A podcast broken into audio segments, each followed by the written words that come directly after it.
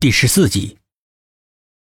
寂静的夜晚，他的脚步显得格外的冷清孤寂，仿佛这个家里面除了他以外就没有别的人了。当他慌慌张张的推开大哥的房门的时候，他立刻愣住了。房间里空荡荡的，只有惨白的月光洒了进来，整个房间显得特别的阴冷肃杀。冰冷的，连一点温度都感觉不到，仿佛这里从来都没有住过人，冷的让人无法驻足。苏应真狠狠的将门关紧，生怕那股阴冷之气从房间里面弥漫出来。他的心不由自主的揪了起来。这么晚了，大哥不在房里面，在哪儿呢？难道在上厕所？大哥。哥，他满怀希望的站在厕所门外喊。他想听到那个亲切人的回应。然而卫生间里面静悄悄的，没有人答应。他慌忙的抬起胳膊，缓缓的推开了卫生间的门。里面除了瓷砖散发出来的寒光之外，什么都没有。他像发疯一样在家里面到处找，厨房里没有。客厅没有，书房也没有，就连储物室他都去过了，没有，仍然是没有。大哥就像是凭空消失了一样。他抱着最后的一线希望拨通了大哥的电话，然而传入耳朵的永远都是忙音，无尽的忙音，似乎这个号码根本就没有主人。他颓丧的跌坐在沙发里，两只眼睛无神的盯着对面雪白的墙壁。烦乱和不安悄悄的占领了他的心房，让他在不知不觉之中陷入了无尽的恐惧之中。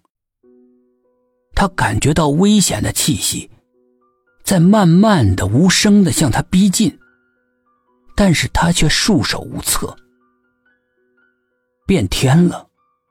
窗外突然狂风大作，拼命的捶打着大门，还有窗棂。时不时的还能够听到谁家的雨棚被吹了下来，砸在地上，发出惊天动地的声音。